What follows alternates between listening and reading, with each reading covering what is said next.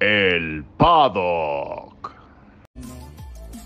Es que por alguna razón no puedo abrir la aplicación de es el Paddock en la aplicación de Facebook. Como la aplicación del Paddock. Ya te- Facebook no la puedo abrir. Se abre en un explorador. No Oye, nos que- están escuchando.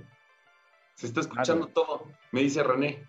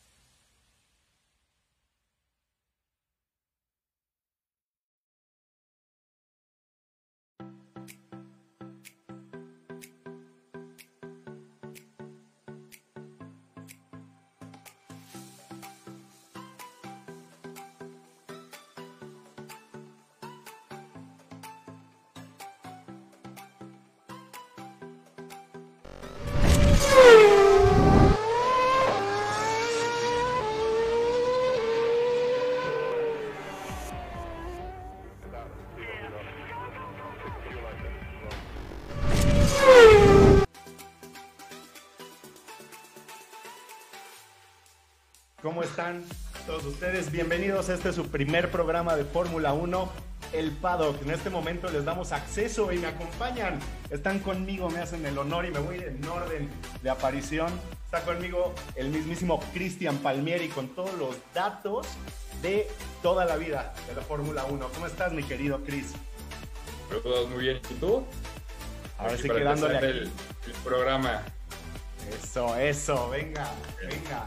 También tenemos con todos los datos técnicos, con experiencia de corredor, todo, todo, todo lo que se les... Hasta cuál tornillo influye o no influye. Tenemos al mismísimo Paco Gómez que está aquí con nosotros.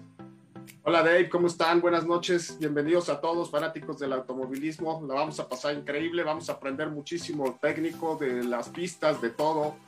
Pues bienvenidos y a darle. Venga, venga, venga. Y también mi amigo, mi compadre en todas estas aventuras, el mismo y que siempre tiene los mejores chismes y la última información allá abajo en la pista. Me acompaña Fabián Palmieri, mi amigo. ¿Cómo estás, Fab? Mi hermano. Qué gusto estar aquí con todos ustedes. Este, pues nada, este, encantado. Vamos a pasarla bien, como dice Paco querido. Este, y con todos los datos de la Fórmula 1, lo que está pasando hoy en día y tras bambalinas. Así que vamos, vamos a darle. Vamos a darle, pero con tocho. Así que bienvenidos al Pado, que en este momento aquí su programa y iniciamos con la mejor información, la pretemporada. Como todos saben o no lo saben y por eso están aquí, pues ya inició la pretemporada y pasaron muchísimas cosas, el ranking de la Fórmula 1, bueno, así que pasaré el micrófono en este momento al mismísimo Cristian, que va a arrancar con los mejores datos y qué está pasando entre las dos escuderías más fuertes que hoy está rankeando la Fórmula 1. Pues nada, de que la verdad fue, fue una pretemporada bastante corta de lo usual. Normalmente duran muchísimo más días. Normalmente el doble, ahora nada más fueron tres. Este, el, el equipo, el equipo que la rompió por, por mucho fue Red Bull. Y eso, eso es buena noticia porque tenemos a Chico Pérez. Entonces, eh, parece ser que va a ser una muy buena temporada para Chico Pérez. Tiene por primera vez en su carrera de Fórmula 1 un, un, coche bastante bueno, un, un, coche que puede ser ganador y que yo creo que le van a pelear bastante a Mercedes. Eh, Mercedes se vio muy flojo, estuvo fuera de ritmo Hamilton, varios trompos, eh, también fiabilidad, se le fueron varias cosas, este, las, el motor parece que no, no, no está funcionando bien con la, con la caja, eh, el piso, que es, que es la parte donde ahí no está bien balanceado el coche, es algo que le está, les está costando ahorita encontrar el ritmo, pero es Mercedes, al final de cuentas van a sacar, van a sacar todo, toda la fuerza que tienen, todo el talento que tiene el equipo y seguramente va a ser una temporada que va a estar, la van a estar peleando mucho los dos. Ahora Honda, que es su última temporada con Red Bull y última temporada en Fórmula 1, eh, parece que vienen bastante fuerte. Terminó siendo, después de los análisis, el motor más potente de todos.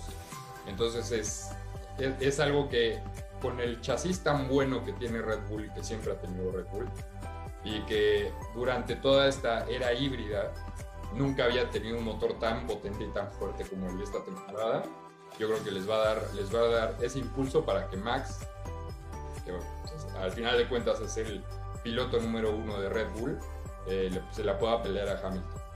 Oye, pero a ver, pregunta, y ahí salto a este, interrumpir. Más fuerte que el Red Bull que traía Betel en su época de campeón, es más fuerte aún así que ese Red Bull que todos conocimos y que fue por el boom que tuvo Red Bull. No, de ninguna manera. No. De ninguna manera. y si vamos, podríamos empezar ahorita a platicar un poquito de, de, todo lo que hizo Red Bull en pretemporada y podríamos darnos cuenta que trabajaron en programas diferentes. O sea, Checo estaba trabajando en programas de ritmo de carrera, viabilidad, estuvo, estuvo haciendo un trabajo impresionante. El carro dicen que está trabajado para que funcione para los dos pilotos. Dijo Helmut Marko en la semana que no era un coche preparado únicamente para Max Verstappen como se pensaba, que el coche estaba diseñado para que funcionara con Checo. Dijo también Helmut Marko que, que Checo había tenido un desempeño impresionante con, con, el, con, el, con los neumáticos, que como era bien reconocido Checo desde hace mucho, creo que todos sabemos que Checo es especialista en cuidar las gomas, en hacer que el coche vaya muy rápido sin gomas y fue el caso ahorita que les demostró a Red Bull y los dejó impresionados con, con, el ritmo de carrera que le pudo imprimir al coche. No se espera que vaya a estar a una vuelta al ritmo de Max, pero sí se espera que en carrera vaya a dar mucha pelea Checo, que haga unos, un desempeño muy, muy bueno y que nos deje un gran sabor de boca para esta temporada el Red Bull y Checo Pérez. Es que inclusive la, el, el, fuerte de, de, Checo es la carrera, no tanto la, carrera. la e inclusive hoy, hoy comentó Helmut Marco que el ritmo de carrera de Checo Pérez era el más fuerte que había visto en, en mucho tiempo. En muchísimo tiempo. Y puede ser que le esté peleando con todo a, a, Max. En cuanto se adapte bien al auto, en cuanto esté bien adaptado a este, nuevo, a este Red Bull y al nuevo equipo y todo, que dice que más o menos se va a tardar unas cinco cuatro carreras. Sí, entre cuatro o cinco carreras. Que yo creo que, y espero por la experiencia que tiene tiene Checo sea mucho menos, pero yo creo que le puede estar dando pelea Checo a, a Max y a Hamilton. Y respondiendo a tu pregunta, Fab, si es mejor Red Bull o no, no lo sé, debemos de recordar, debemos de recordar en eh, que en el 2013, 12, 11, cuando Red Bull era un coche dominante, no sé si pueden recordar ustedes que en aquellas temporadas Red Bull no empezaba siendo el coche más rápido. Empezaba siendo muy buen coche, fiable, rápido, consistente, pero no era el coche más rápido que había en la parrilla. Red Bull iba mejorando con el paso de las carreras y llegado media temporada se levantaba el coche y, el, y era cuando despegaban demasiado Red Bull. Solamente creo 2011 fue un año totalmente dominador. Podríamos estar ante, ante un Red Bull nuevamente como el del 2013 de BT, o 12. Sí, un Red Bull que durante la temporada pueda evolucionar y convertirse en el coche dominador, no lo sabemos. Yo sigo pensando que Mercedes se guardó muchas cosas, se escondió otras este, sí me llama la atención que Mercedes sea el coche con menos vueltas de todos los equipos. Mercedes como equipo fue el que menos vueltas dio. Me llama la atención eso, me llama la atención ver la falta de agarre que tenían. Dicen que ya están solucionándolo. Dicen la parte que trasera, ¿no? Era está el, suelto problema. el coche de la parte trasera, no tiene mucho agarre. Hamilton salió a decir, pero como todos los pilotos, ¿no? Decir, es que había mucha arena, pero bueno, había mucha arena para todos y solo Hamilton se dio el trompo, creo que fue en la sesión 2 que A ver. Hamilton se dio No, un se trompo ahí. Eh, se trompeó en, en todas. En la 2 y A ver, 3. Davo, Yo 2 y tengo 3. dudas Sí, más sí. coloquiales que se desprenden de aquí y algunos datos que la gente no sabe. Pregunta número uno. La gente a veces no lo sabe, pero Max Verstappen tiene una cláusula que si el auto de Red Bull no daba el ancho, Max Verstappen se podía ir en cualquier momento de la temporada a cualquier lado. Con el auto que ahorita en esta pretemporada Red Bull está presentando, ¿qué opinan? ¿Max Verstappen sigue con esta cláusula o está va a salir a todo para Sigue. la Sigue con la cláusula. Sí. Sigue. Sí, no, no, no. A ver, una cosa es que la cláusula siga, otra cosa es que quiera este Verstappen aplicarla con este auto que en este momento presentó, que en cuanto a rendimiento, y bueno, yo también creo que hay faramayas, no sé si vieron por ahí que en uno de los test de Checo, toda la parte de atrás se desprendió como Desprendió el capó. por la velocidad. Yo creo que todo eso es como un movimiento de marketing y honestamente yo también creo después de las de- declaraciones de Toto Wolff que estuvo diciendo que Red Bull tuvo un inicio a la Mercedes. Yo creo que Mercedes está haciendo una campaña de marketing impresionante para salir a ganarles a todos en la pista. Entonces, los referentes son Y hay que tomar en cuenta, Mercedes y No Ferrari. amas a, a Hamilton y a Mercedes, Davo. no, no, Basta no, con tu amor. Ch- chavos, pero hay que tomar en cuenta, los coches son evoluciones. También puede ser faramaya de Mercedes de decir, no quiero probar, porque solo es una evolución del año pasado. Sé perfecto que mi coche es el más rápido, no tengo necesidad de venir a los test a dar todo. Todos los coches, casi todos, son evoluciones, salvo el Aston Martin, que parece ser un coche nuevo, en chasis y todo, todos los demás coches son solo Híjole, evoluciones. discrepo ahí. El, McLaren, el McLaren porque por el cambio de motor de Mercedes tuvieron que hacerle un, un- un rediseño como mucho más fuerte de todos los demás. Todos los Sí. demás fueron una evolución, con excepción del Haas, porque el Haas, ese, desde el año, desde antes de que terminara la temporada pasada, dijeron que iba a ser exactamente el mismo, porque le van a apostar todo al, Al 22. próximo año. Pero en, en sí, yo lo- yo lo- son evoluciones, son evoluciones, pero al final de cuentas lo que más va a importar es cómo se adapten al difusor y a la parte trasera, que ahí es donde McLaren la rompió. Red Bull es experto en difusores. Sí, sí, sí, sí, porque tiene a Adrian, Adrian Newey, Newey. el mejor, pero McLaren tiene a, a James Key, que es el nuevo Adrian Newey. No sé, no sé. Sí, ya, ya, ya, ya lo están diciendo. Y le encontraron, encontraron Para todos los que no un- conocemos a, a fondo estos nombres importantes que están mencionando, ¿quiénes son estas, estos personajes que están mencionando? Digo, los ingenieros parte que... de el show es poder hacerlos entender a todo nuestro público que puedan este, y entiendan quiénes, quiénes son estos grandes personajes. Ah, bueno. Estos personajes o estas personas de las que estamos hablando, la Fórmula 1 no solo son los pilotos, no solo son las personas que cambian llantas, hay una, un mundo de gente atrás. La gente tal vez de las personas más importantes son los ingenieros aerodinámicos, los de motores, los de las suspensiones, los que diseñan todos los coches. Cuando mencionamos a Adrian Newey o James Kay, son gente que de- se dedican a, o son las, lo, vamos a ponerles los padres de los coches, son los que generan el coche, lo, lo llevan todo el aspecto técnico, la evolución del coche. Adrian Newey es un, es un ingeniero con un, con un currículum impresionante. Él trabajó para el Williams ganador de los noventas, el McLaren también del finales de los mismos noventas, también trabajó para, para ellos Adrian Newey. después estuvo para Red Bull y ahí hizo el Red Bull ganador del principios de, esta, de la década pasada y de ahí no, no ha salido. Para ponerle en contexto más, más claro, Adrian Newey es uno de los top 3 mejores diseñadores de coches de Fórmula 1 de toda la historia. Y ahorita y lo tenemos. Sigue, sigue, Disfrútenlo. sigue con Red Bull. junto, con, junto con Colin Chapman, que era el de Lotus, de, No podemos dejar de, de- creó, creó Lotus y, y le dio tantos Papá de campeonatos. Lotus. y no podemos dejar de mencionar a Ross Brown. Tal vez el mejor. Sí, Ross Brown y también este, Rory Byrne, que es el, el que diseñó todas las Ferraris, campeonas del mundo con Schumacher y que también estuvo con Benetton cuando salió campeón eh, Schumacher, que se lo llevó. Schumacher a... Son los cerebros detrás de las máquinas.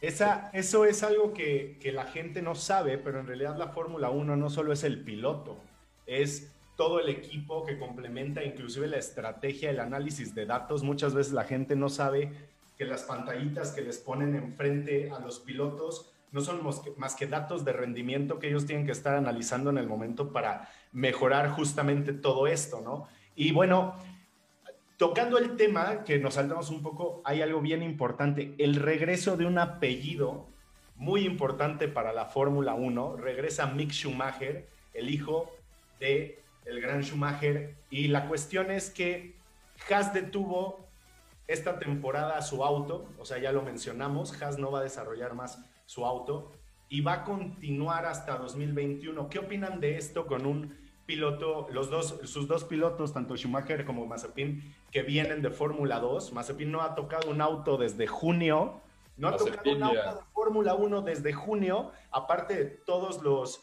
las controversias que tuvo ahí con este, en redes sociales. Entonces, Haas está apostando, ya mató a sus pilotos o no para esta temporada. ¿Qué opinan ustedes? Mira, yo creo.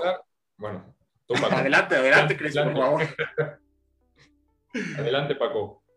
Yo creo que, que es lo correcto. Definitivamente un equipo con dos rookies no tiene mucho que apostar ni mucho por qué invertir todos sus recursos para desarrollar un coche y darles un coche que pudiera ser mejor que el del año pasado, cuando vamos a hacer un cambio de reglamentación, cuando se espera que, todos los coches el año que entra estén muy, muy juntos debido a que va a ser de las primeras reglamentaciones en las que es blanco-negro, o eso sí o es no, no hay lagunas, no hay zonas grises como en años anteriores y que de pronto te salía un Red Bull con un difusor soplado o un Mercedes con un motor 100 caballos más fuerte que los demás. No, no, no, este año va a ser reglas muy apretadas, un reglamento muy claro. Creo que es lo correcto. Van a agarrar este año para que los pilotos hagan pruebas, para que los pilotos se adapten al coche y después el año que entra, entonces sí, los, les van a dar las armas adecuadas para que demuestren lo que es. Ahora, hablando de Schumacher, la verdad es que es impresionante poder volver a ver ese nombre otra vez en las pantallas de la Fórmula 1. O sea, esperemos que el, que el hijo de Schumacher pueda ser igual que su padre. Y pues en cuanto a su compañero, la verdad es que errático. No sé si, lo, si, lo, si se le prestaron un poco atención, pero casi choca con Hamilton dos veces, casi choca con burló. Giovinazzi.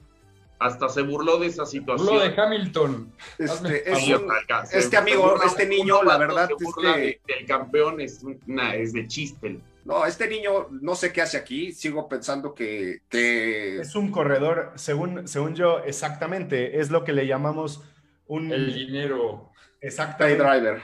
Cuando tienes lana y te pueden meter en un auto, este, patrocinador. es patrocinador y bueno, yo creo que ahora, ¿qué, ¿qué podemos ahora con todos los que esperábamos? El regreso de este Mick Schumacher, el regreso del apellido, ya que no va a traer más que un bocho para andar con un motor este, pues, ¿qué va a suceder, no? O sea, ¿qué va a suceder? Eh, ¿Qué podemos esperar o cuáles son las predicciones de Mick A ver, yo nada más pa- para arrancar con este tema, el papá arrancó igual, ¿no? Con, de hecho, yo era fan del Jordan 7 Up, este, me encantaba ese auto. Schumacher arrancó con el, ese mismo Jordan en los 90, principios de los, no- los 90. Entonces, digo, es parte de un proceso de un piloto que recién llega, un rookie que llega a, a la Fórmula 1 y pues ya vieron lo que logró este, Ham, este, perdón, Schumacher a lo largo de su carrera, ¿no? Sin No, sí, o sea, el, el, Jordan 91 estaba, estaba creo que en mejor posición de lo que ahora está el Haas. El Haas yo creo que la única ventaja que va a tener este año es el motor Ferrari que ya no tiene esa desventaja que tenía el año pasado por la penalización que les hicieron. Entonces está más potente y es la única ventaja que le, que le veo al, al Haas durante esta temporada. Inclusive dentro de las predicciones que se hicieron y, tomando en cuenta los tiempos y, todo el ritmo de carrera, están por debajo de Williams. Entonces, van a estar, se va a estar peleando Russell con Schumacher ahí por las últimas posiciones, ¿eh? Que, a ver, pero aquí tengo una cuestión.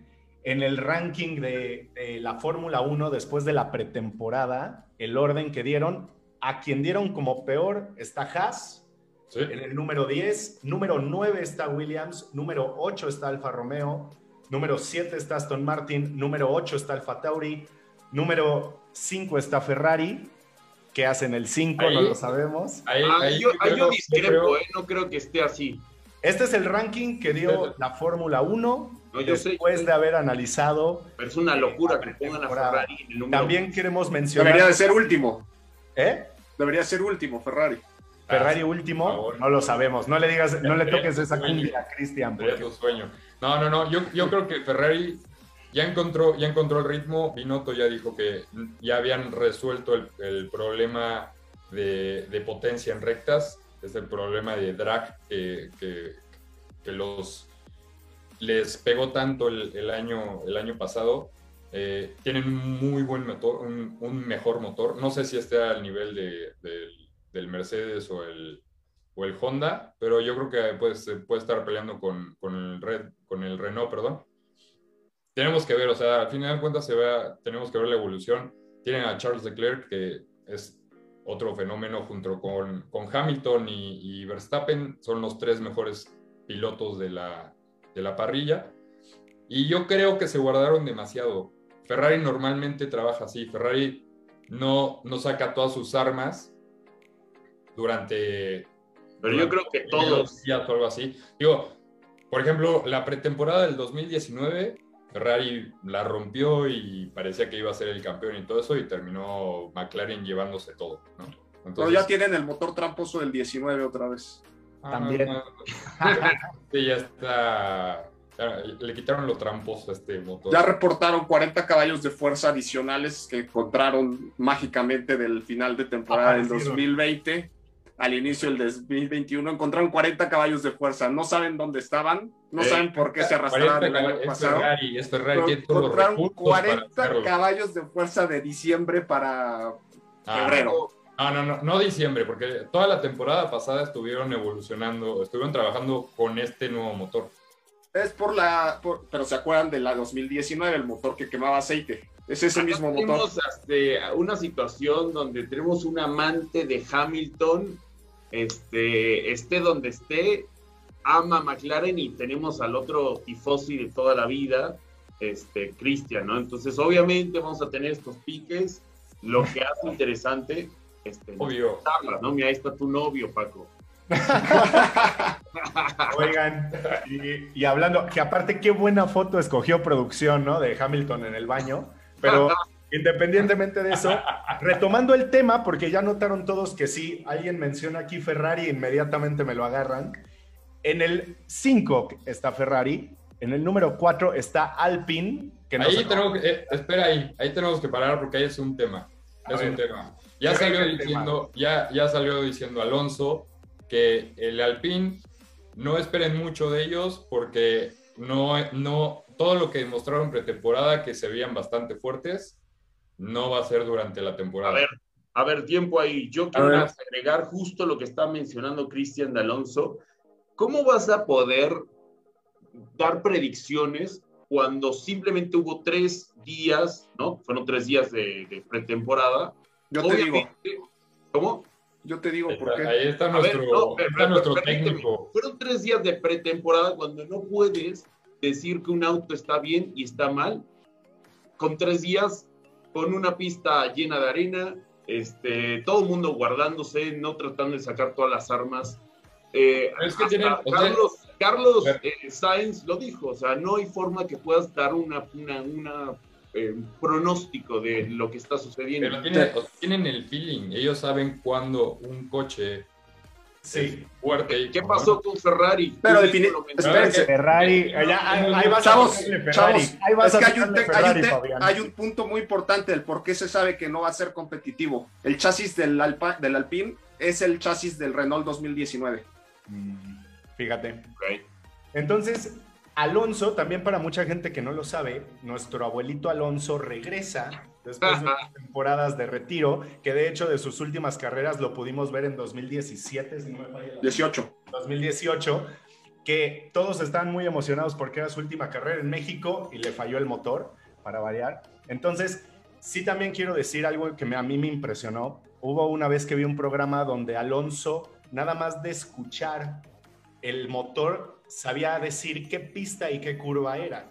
Entonces, yo creo que una persona que tiene la capacidad auditiva de saber en qué pista del mundo está y en qué curva, pues sí puede darte un pronóstico de que a lo mejor su, su auto no está este, en, en óptimas condiciones para un piloto del calibre de Alonso, ¿verdad? Un campeón mundial. Ahora, eh, Alonso, para mí, es el, el- el piloto más. Aparte de que es el piloto, junto con Raikkonen, los más experimentados de toda la parrilla, para mí es el piloto más inteligente que hay. Está viendo, viendo las transmisiones de la pretemporada. eh, decían, cuando pasa, cuando pasa Alonso en una curva, la pasa, pero calcada a la anterior. O sea, le pueden poner una moneda en el piso y va a pasar la llanta durante, sobre la moneda en todas las vueltas. Entonces, es, es, es un, Eso, salió en la película de es un pilotazo. Stallone de, de la Indy, ¿no? No, es la verdad. Es, es lo que- es la- Ah, es mira, lo que- estaba- Alonso no es santo de mi devoción. ¿Eh? No es santo de mi devoción Alonso, la verdad es que es una persona que le echa la culpa mucho al coche cuando las cosas no van bien, pero sí reconozco que Pero- es uno de los mejores de esta generación, es un súper talento, espero que siga al nivel, tengo mis dudas de que de verdad lo siga, pero pues espero que esté al nivel, ya vimos a Raikkonen 41 años y en un día dio creo que 164 laps a, a Bahrein, no sé, son creo que no sé cuántos kilómetros son. Tres, hizo tres, tres distancias, Grand de, distancias de carreras. Es como de ir a carrera. Acapulco cinco veces en el mismo día. Entonces, Claro. Ah, pues sí. Oigan, a ver, porque se nos acaba el tiempo de los patrocinadores, así que aquí vamos con lo siguiente.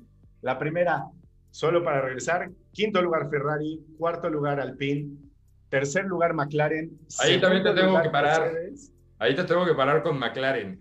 Esa es- Espera, esa- espera, espera, McLaren, ¿eh? Espera para que termine Davo.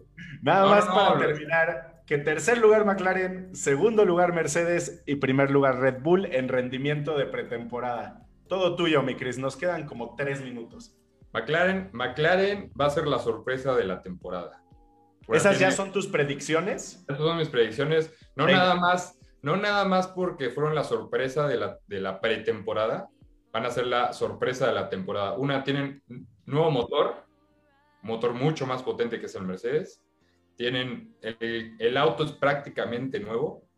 Encontraron ese, eso que dicen loophole, que es en, en los reglamentos de repente hay, hay algunos espacios ahí que pueden ellos este, encontrar si son bastante inteligentes los ingenieros y pueden desarrollar algo, algo que les dé una ventaja, una ventaja bastante competitiva durante, durante la temporada, como a lo mejor fue el, el Brown del 2009, que le encontraron ahí el doble, el, el doble difusor algo así, que, que les dio la ventaja, que terminaron, terminaron ganando el, el campeonato. Y el difusor del McLaren de esta temporada tiene, tiene ese, ese, ese, ese diseño completamente disruptivo que no tienen los otros equipos. Entonces va a dar una, una, una ventaja bastante fuerte ahí. Y aparte de que Richardo, que para mí, solo abajito de, de, de Hamilton, de Max y de Leclerc, está ahí Richardo, Pasito. por muy poquito. Y luego, luego encontró el ritmo y se adaptó perfectamente a McLaren. Ojo, pero dicen que Richardo está frustrado por no encontrar el rit- por no poder ir al límite aún. O sea, sí encontró, al- encontró la forma de ir rápido, pero no ha logrado exprimir el McLaren a lo que Yo podría no he visto al. Richardo cuando, al Richardo que salía ganador de repente en el Red Bull. No lo he vuel- lo he vuelto a Oigan, ver. alguien en- pregunta en los comentarios que qué es un difusor soplado. El difusor soplado, para la persona que lo preguntó, es una, es un, es un elemento aerodinámico que va en la parte trasera del coche. El difusor soplado se utilizó tal vez desde los 80s, no, no estoy seguro ahorita cuándo fue la primera vez que se implementó. En la década del, del 2000, volvieron a finales de la década del 2000 a implementarlo. El difusor soplado es un elemento que utiliza los gases del escape con ese aire que, o ese, ese, sí, ese aire o el humo que sale de los escapes para que el suelo de la trasera del coche se pegue. O sea, con ese aire y esos elementos aerodinámicos logran Vamos. pegar el coche al suelo. Vamos a tener que, sin duda, tomar alguno de estos programas de jueves y hablar de pura aerodinámica, otra de todo esto. Pero bueno, ya nos tenemos que ir. Y nos vemos el próximo jueves que tenemos nuestro primer Race Day. No se pierdan el programa a las 8 y tenemos retransmisión. Más bien, tenemos otra transmisión el domingo. Síganos en todas nuestras redes sociales. Les damos muchísimas gracias por haber estado. Y si no pudieron ver este programa, mañana lo pueden ver en YouTube. Y el lunes escuchen nuestro podcast por Spotify. Síganos en todas las redes sociales. A nombre de todos mis compañeros, muchísimas gracias y hasta Bye. pronto. Y estamos aquí en... El pavo. ¡Vamos! Gracias. Hasta luego.